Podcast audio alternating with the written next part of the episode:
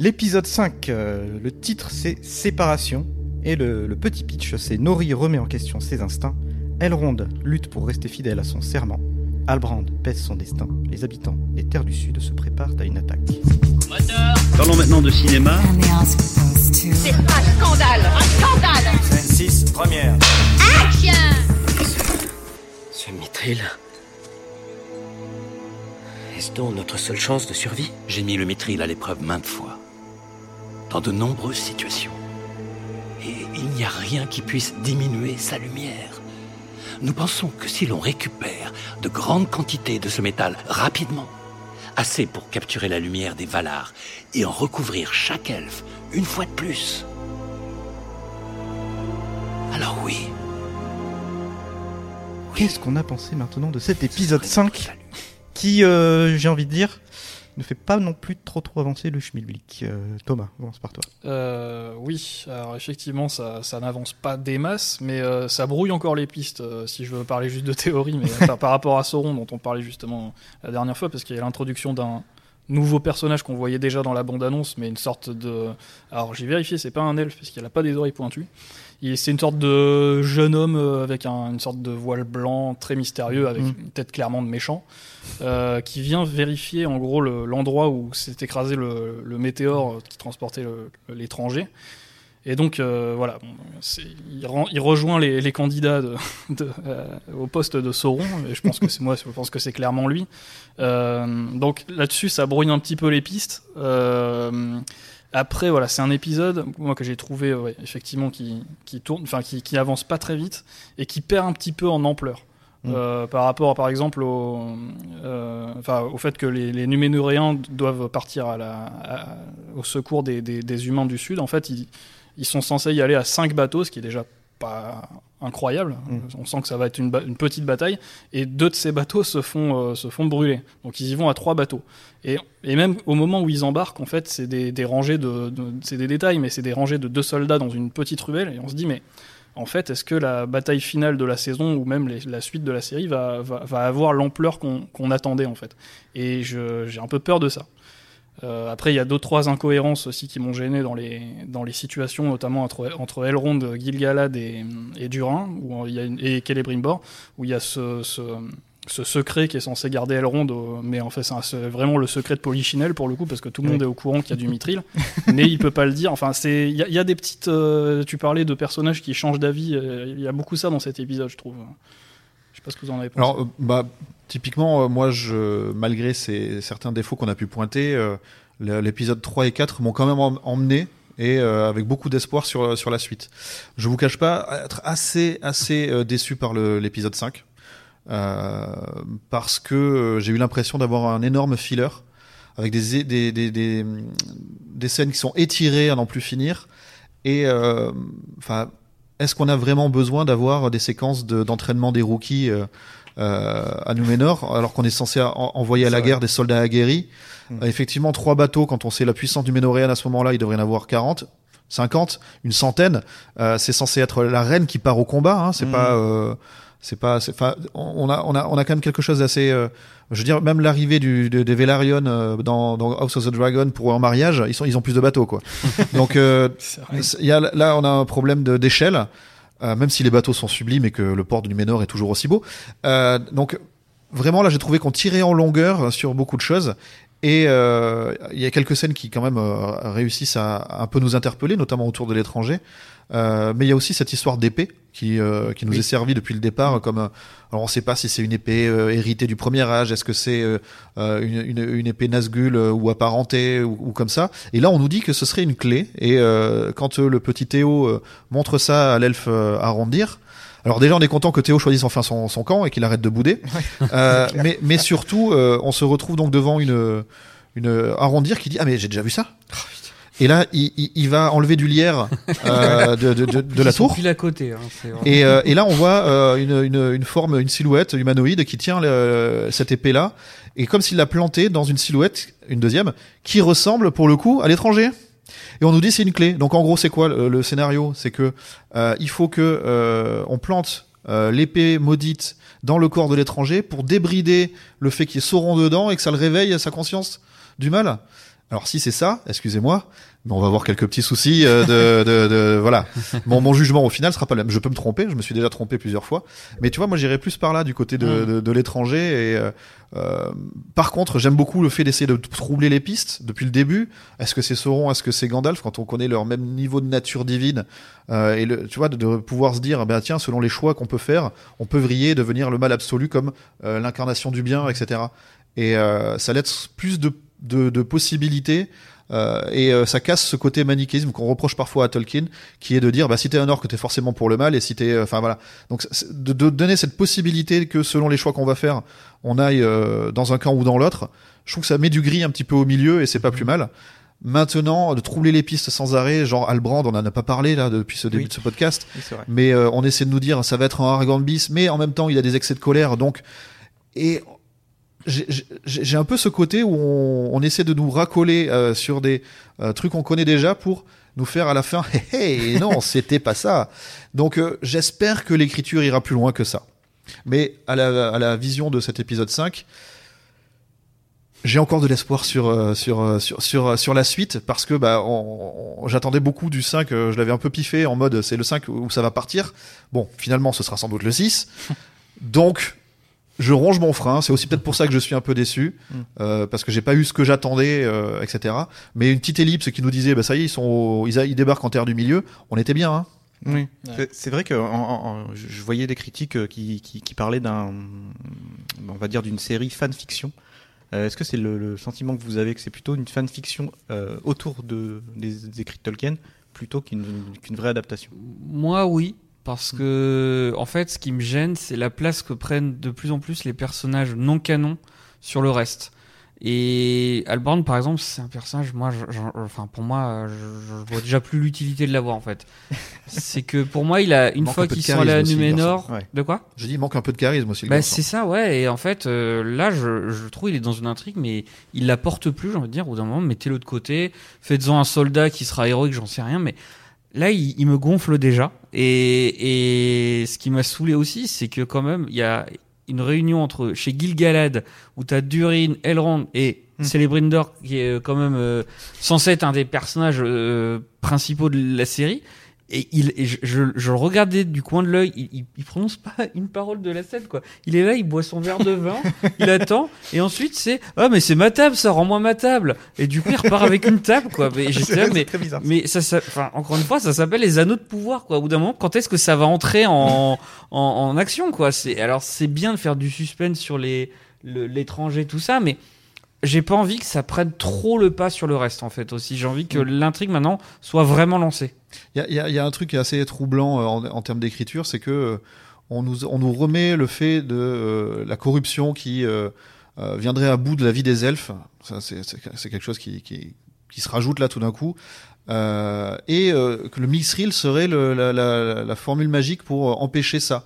Mm. Donc c'est un peu étrange, je vous le cache pas. euh, si c'est écrit dans, dans un livre de Tolkien, je- donnez-le moi parce que celui-là je l'ai pas lu. et euh, mais euh, à côté de ça, pour prévenir et on nous le dit chaque elfe du mal, ça veut dire que en gros les trois anneaux des elfes, ce seraient des prototypes. Et après, il a pas eu le temps de fier- de- d'en faire pour tout le monde en série. Euh, si- il y a une vision de, de l'imaginaire et du magique euh, de- et de- du, du monde d'Arda qui est peut-être un petit peu euh, étrange. Euh, notamment euh, l'origine du Misril qui nous est euh, conté et on nous explique avant de le présenter que ça va être un récit apocryphe. Donc apocryphe, c'est qui n'est pas canon, qui ne fait pas partie des textes officiels. Donc c'est-à-dire que là, les auteurs de la série nous disent attention, on va vous dire un truc que Tolkien n'a jamais écrit. Et effectivement, si l'origine du Misril elle est, elle est comme ça, pareil, hein, je veux bien lire ce bouquin-là un jour. hein. C'est assumé au moins. Là, au moins, Mais voilà, autant des fois je trouve qu'ils retombent bien sur leurs pieds, autant là j'ai trouvé que c'était vraiment euh, un peu présomptueux. Ouais, ouais. Alors ça n'empêche pas qu'il y ait des scènes intéressantes. Moi le coup de la table, euh, c'est vrai que la finalité elle, elle est prête à sourire, mais en vrai il y a beaucoup de, de jeux politiques qui sont faits sur le, Mhm. le- la- la- justement le, le- comment on appelle ça quand il y a deux émissaires qui se croisent et euh, ils ont chacun le, c'est de l'interculturalité mais euh, euh, le, le, le fait de ne pas connaître euh, les us et coutumes de l'autre on peut faire un impair Mm. et donc Dourine joue avec ça on voit que Dourine n'est pas aussi bené et balourd que Oui. on pourrait le croire Euh, il, il s'amuse de là de- de- du fait que bah, les elfes connaissent pas leur culture puisque c'est une culture protectionniste on en a Mhm. parlé tout à l'heure enfin il y a des choses quand même que je trouve assez intéressantes au final Ouais, mais mais- mais c'est sapé par euh, des fois, comme je disais tout à l'heure, quelque chose de vachement bien et tout d'un coup, paf, on, retombe. En fait, c'est toujours fait, mais de manière un peu économique. Et là, ouais, ça aurait pu être cool, mais où est la délégation naine? Enfin, il n'y a pas ce côté euh, les nains qui, enfin, tu vois, même dans le Science des Anneaux, dans la Chronique de l'Anneau, quand t'as as Gimli qui est dans la forêt de, la Lorient, il y a un, un côté ouais, bon, je suis pas impressionné. Enfin, et là, et ça manque ça, c'est que genre ils vont se promener dans la forêt, puis ils mangent autour d'une table, et ça fait pas genre deux chefs d'État finalement qui se rencontrent de culture et on, on voit, en fait, ces enjeux, on, on les a que si on analyse et qu'on a le, le background des livres et tout ça, mais sinon, c'est vraiment, euh, je trouve, très superficiel en fait. C'est ça, ça- c'est vrai que c'est ce que tu disais, Menro, euh, sur les premiers épisodes, quand Celebrimbor et, et Elrond vont, vont, vont, voir, vont chez les nains, ils sont que tous les deux. C'est vrai que parfois ça manque un peu d'ampleur, Eh oui. justement. Oui, c'est vrai qu'on on se dit, bah, normalement, ils ont une délégation, il y a quelque chose de plus. Gimli qui est euh, envoyé euh, à- au Conseil d'Elrond euh, pendant la communauté de l'anneau. Euh, Il y, a, ils sont, il y a, il y a une Oui. délégation de nains Ouais, avec. ouais. Il y a dix nains derrière lui. A- ouais. voilà. Et- dommage. Et là, c'est vrai que on a le, le prince héritier. Alors, on- il y en a un ou deux qui sont là, puisque devant la table, on voit qu'il y a deux nains qui sont. euh, Mais si c'est juste pour faire un gag parce que les elfes n'arrivent pas à soulever le marbre, c'est- un peu dommage quand même. Bah, c'est ça, ouais. C'est vrai. Et du coup, sur la fin de l'épisode, bon, on part sur les, voilà, le- le numéro- les Numénoréens qui, qui s'embarquent pour, pour la Terre du Milieu, avec Galadriel dans sa belle armure, euh, Albrand dans son. D'où elle vient cette armure elfe euh, Ouais. Mais oui, c'est vrai. Je me suis posé la question. C'est l'a- qui l'avait elle gardé l'a- C'est- euh, Je sais pas. Sans doute. Et est-ce que, bon, est-ce que, qu'est-ce qu'on attend justement? On voit que ça se prépare à la guerre. Est-ce que, qu'est-ce que vous attendez donc pour les trois derniers épisodes? Euh, moi, je pense qu'on va nous refaire un, ce, qui, ce, qui, ce qui est logique et pas, et pas, pas forcément une mauvaise idée, mais euh, je pense qu'on va avoir droit à un mix du gouffre de Helm et de la charge du Rohan euh, à- au Pélénor, puisque les, les hommes du, du sud vont être piégés par les, les orques de Ha- Ha- Hadar euh, dans, leur, dans leur citadelle. Et euh, on a vu dans la bande-annonce qu'il y avait une charge de cavalerie menée par Galadriel, qu'à mon avis, dans le dernier épisode.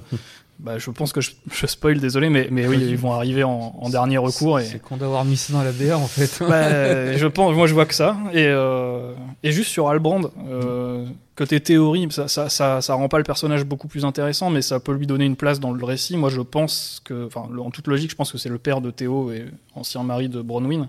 Et Oh. peut-être le. le euh, peut-être l'ancêtre des rois du Rohan en fait parce que si on prend étymologiquement les noms de Bronwyn et Owen Théo Théoden je me dis il y a peut-être un, un lien C'est pas con du tout ça, Mm. parce que justement, je me suis posé cette question. D'ailleurs, euh, les armures des Numénoréens sont un peu sympas. Elles rappellent celles que, que auront les Gondorian euh, plus tard.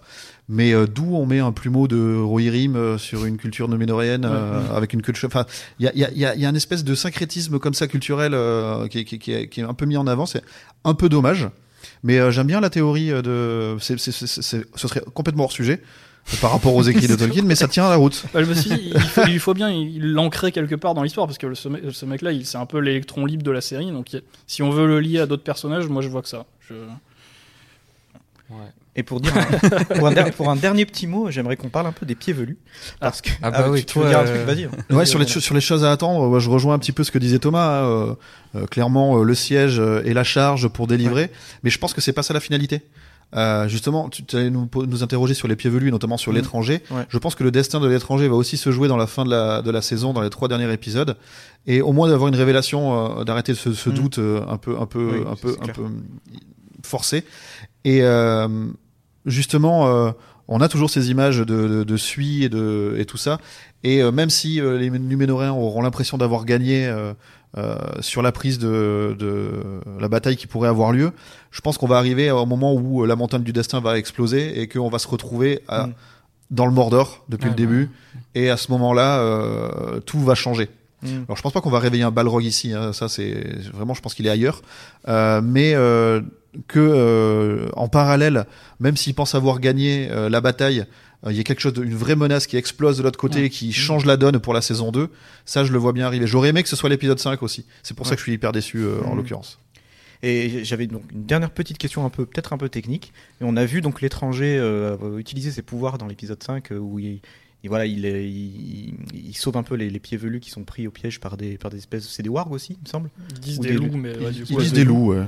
Ouais. Je sais pas, avec un pas- museau allongé comme Voilà. ça. Ouais. Et, euh, et ensuite euh, faire une espèce de prière avec, avec le bras euh, qui se glace. Alors ça, j'ai pas compris. hein. Je- Ouais. je Est-ce dois- que c'est des choses qu'on. Qu'est-ce qui, qu'est-ce, est-ce qu'on, est-ce qu'on voit ça, ce genre de pouvoir chez Tolkien En tout cas, ça, rajoute du flou. Ça Ouais, rajoute ouais. du flou. Là, c'est clair, mais alors là, moi, j'ai aucune piste. Je... C'est vrai que c'était très étrange de voir l'étranger faire, une, faire euh, ouais, cette espèce de prière et ensuite se glacer. Ben, c'est ça. très Mais étrange. tu, tu vas me dire si je me trompe Ouais. parce que euh, t'es plus calé que moi, je pense là-dessus. Euh, je j'en suis sûr même. Euh, si tu- autant sur le feu, il pouvait y avoir l'ambiguïté de feu bénéfique, feu maléfique, mais la glace, j'ai l'impression que c'est vraiment lié euh, à Morgoth et à Sauron.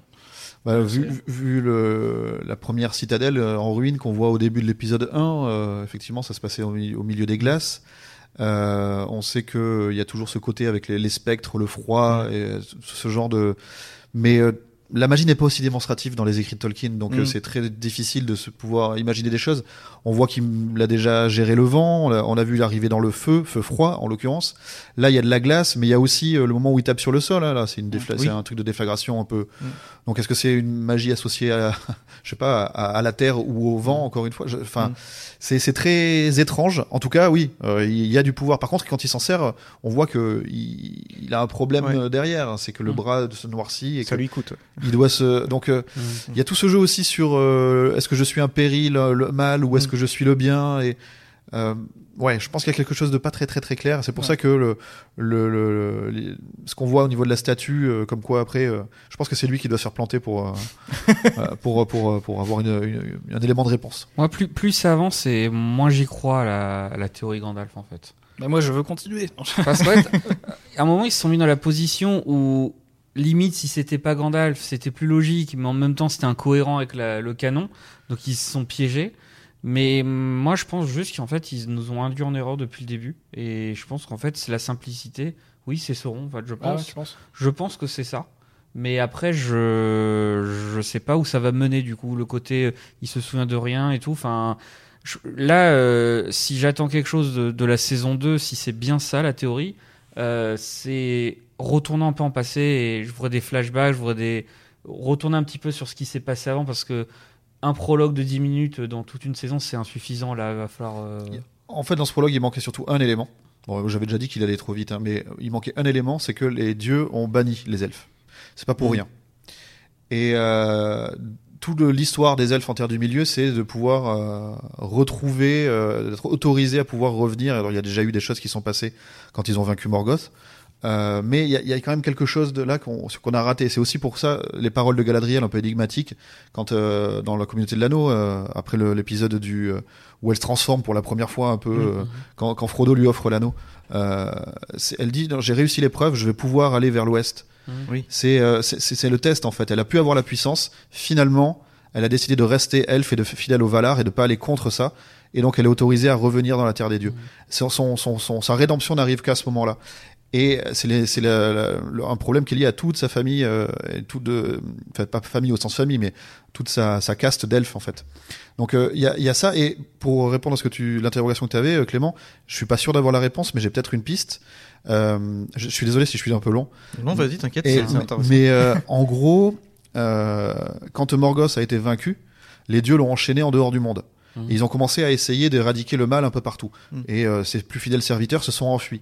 Mais on peut tout à fait imaginer avoir un Sauron euh, qui, pour éviter euh, euh, d'être interrogé euh, par les dieux et pour ne pas se trahir, a décidé de faire un sort de pour, pour masquer sa conscience dans quelque chose. Et donc ça ex- pourrait expliquer qu'il se réincarne dans quelqu'un qui ne sait pas qu'il est lui-même. Euh, c'est pour échapper au jugement des Valar peut-être, Mhm. Euh, qui ont peut-être des détecteurs du mal, euh, Mm. ce genre de choses. Je- J'extrapole, mais Ouais. c'est un Ouais. peu le, plus l'idée que, voilà. Et donc d'avoir euh, verrouillé, prévu un truc. euh, je vais faire un autre parallèle avec Star Wars, mais euh, l'empereur qui avait prévu que si jamais il tombait, euh, il mourait, il allait se être, fallait déclencher l'ordre machin, qui allait le faire en sorte que Mm. 30 ans après, il allait revenir en clone. bon, alors sans ce côté euh, grand guignol, mais euh, il y a peut-être un, un Ouais. plan qui avait été fait euh, par Sauron lui-même, ce sorcier nécromancien, pour pouvoir à un moment revenir. Et Mhm. moi, je pense que les, les, les trois silhouettes habillées en blanc avec le, le- le- ce- cette silhouette qui ressemble à Eminem, euh, euh, C'est vraiment ça. c'est ces serviteurs qui sont censés accomplir ce rituel. D'accord. Et, et, euh, ce Mhm. rituel-là, ça va être de retrouver euh, ce corps euh, euh, neutre euh, de donc euh, un maillard un peu paumé, une divinité un peu paumée et qui sait pas si elle fait le bien ou le mal, qui connaît pas, parce que justement elle a été, euh, elle a un sort d'oubliette. Oui. Et, euh, et donc c'est d'arriver à verrou- déverrouiller l'esprit de Sauron qui aurait pu être fermé dedans. Donc ça c'est c'est encore une fois une théorie de fan, euh, des trucs, des gens comme lui qui essaient de, de revenir sur euh, par rapport à ce qu'on a vu d'un truc plausible. Mais il faut pas oublier euh, un, vrai- un vrai truc, c'est que parfois les théories de fans vont toujours trop loin et Oui. que la, plus, la meilleure des réponses, c'est tout le temps le plus simple. Oui, c'est En ça. tout cas, franchement, Et- c'est super, super bien construit comme théorie. Et moi, je la, je la suivrai d'autant plus que, bah, en fait, euh, Sauron, il, il a une âme avant un corps. Et dans, dans, dans le Seigneur des Anneaux, bah, c'est un, il a perdu son corps, il a, il a explosé, mais on on n'a jamais su- pu savoir ce qui se passerait s'il avait récupéré l'anneau. Il aurait bien repris corps. Et sous quelle forme, du coup C'est-à-dire que potentiellement, il a ce pouvoir un peu Voldemoresque. Ouais.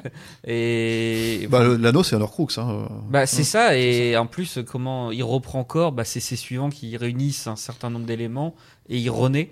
Du coup, moi, je suivrais plutôt cette théorie que Gandalf, en fait. Après, il y avait, enfin, je- vraiment, je, j'a- j'adhère pas mal à, tout ce que vous dites, donc j'ai le doute vraiment. Mais par rapport à ce que, au fait que c'était euh, Eminem, euh, on sait que ça, c'est, c'est Sau- Sauron euh, dans le, dans les contes et légendes inachevées, notamment pour aller sur Númenor, mais j'en dirai pas trop à ce sujet-là. Il prend forme humaine d'une personne assez, euh, assez belle en fait, Ouais. et, et de- dont le nom est Anatar, qui ressemble un peu à Hadar d'ailleurs, mais bon. Euh, et du coup, moi, je me dis, bon, le- le- la façon dont on montre ce personnage euh, jeune et tout ça, bon, euh, il est clairement méchant, mais voilà, il, il a les traits fins, etc. Je me suis dit, c'est peut-être les prémices de ce fameux Anatar. Alors, Anatar, ouais, le seigneur des, des cadeaux, euh, Voilà. le fameux euh, qui va aider Celebrimbor à, forger les anneaux, c'est ça C'est qui est ça. écrit.